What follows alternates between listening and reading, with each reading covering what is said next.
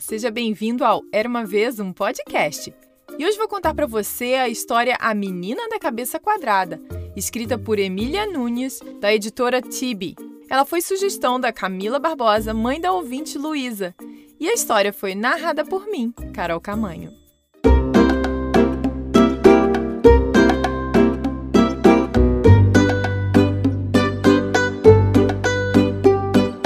Era uma vez uma menina chamada Cecília. Ela acordou e sentiu algo muito quadrado em cima dos ombros. Será o travesseiro? Não, ele continuava ali, bem fofinho. Ah, deve ser o tablet. Será que eu dormi em cima do tablet de novo? Procurou, procurou e nada, mas continuava sentindo algo bem quadrado. Levantou para escovar os dentes e, quando se olhou no espelho. Ah! Minha cabeça está quadrada! Muito preocupado, o pai de Cecília a levou ao médico. No consultório, para seu grande espanto, outros pais aguardavam desesperados com seus filhos de cabeça quadrada. O médico, após examinar cada criança, dizia impressionado: O que está acontecendo? É uma epidemia? Mas o doutor, coitado, ainda não sabia como desquadradizar a cabeça da criançada. Cecília então lembrou de uma coisa que sua avó sempre lhe dizia rindo. Minha pequena, com tanto tablet, celular e televisão, sua cabeça vai ficar quadrada. A menina correu para procurar sua avó. Será que ela teria a solução para esse grande problema? Vovó, me ajuda! Quero minha cabeça de volta ao normal. O que, que posso fazer? Minha querida, e se você tentasse fazer coisas redondas? Bem redondinhas. Boa ideia, vovó! Cecília começou a pensar em coisas redondas: bambolê, bolinha de gude e ioiô. Assim, muito empolgada, deu início à sua missão.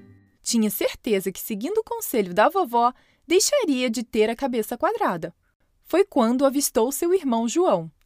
Vamos brincar de bola, João? O garoto, em um pulo, saiu da frente da TV e. Gol! Cecília e João estavam adorando brincar de fazer coisas redondas e chamaram sua irmã mais velha, Lili, para andar de bicicleta. Essas rodas bem grandes e bem redondas devem ajudar, pensou Cecília. Acontece que Lili não estava muito convencida se queria largar o celular para brincar com os irmãos pequenos. Mas Cecília pediu com tanto jeitinho que ela respondeu: Ai, tudo bem, só um pouquinho, tá? E eles se divertiram a valer em cima da magrela. Cecília, João e Lili adoraram a brincadeira e chamaram o amigo Gael para fazer parte da aventura. Gael estava jogando videogame, mas como tinha acabado de passar de fase, decidiu se juntar à turma. Eles giraram um peão para ver se ele rodava bem redondinho. O peão girou, girou e girou, e eles ficaram muito felizes. Cecília, João, Lili e Gael correram para chamar a pequena Malu para brincar também. Que tal bolinhas de sabão? perguntou Cecília. Ao ver seus amigos se aproximando, Malu, que ainda era bem pequenininha, sorriu muito contente por trás de seu tablet para bebês. Tudo que ela queria era brincar com eles. As bolas de sabão, bem redondinhas, voaram alto. E eles acharam a brincadeira tão boa e tão divertida que por alguns minutos não pensaram na TV, no celular, no videogame ou no computador. Cecília sentiu que sua cabeça tinha voltado ao normal. Oba! Viva! Vou poder usar chapéu de novo! comemorou a pequena. Mas quando olhou para o lado. Oh, não! Todas as outras crianças do mundo estão com a cabeça quadrada. Como Cecília fará para salvar o mundo agora? Já sei! Vamos todos dar as mãos. Um, dois, três e. Ciranda, cirandinha, vamos todos cirandar. Vamos dar a meia volta, volta e meia vamos dar. E assim Cecília e todas as crianças do mundo voltaram a ter a cabeça redonda e com muito espaço para as ideias circularem. Vovó, que tal irmos juntas tomar uma bola de sorvete bem redondinha? A vovó de Cecília desligou o tablet, olhou a neta com muito carinho e lá se foram juntas para a sorveteria. Fim. E aí, gostou dessa história? E você, tem algum amiguinho ou amiguinha que fica muito tempo vendo TV ou tablet?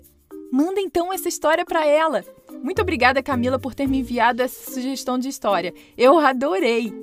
E se você quiser comprar esse livro ou dá-lo de presente, é só entrar no site era uma vez um podcast.com.br barra livros e comprar por lá. Não custa nada mais para você e você ainda ajuda o podcast. E lembre-se que todo dia 7 e 17 do mês tem história nova por aqui, sendo que esse mês tem também história no dia 27, em comemoração ao marco de 1 milhão de ouvidas do podcast. Então aperte o botão de seguir no Spotify, Apple ou Google Podcasts, Deezer ou no seu agregador favorito para não perder mais nenhuma história. Beijos e até a próxima. Tchau, tchau!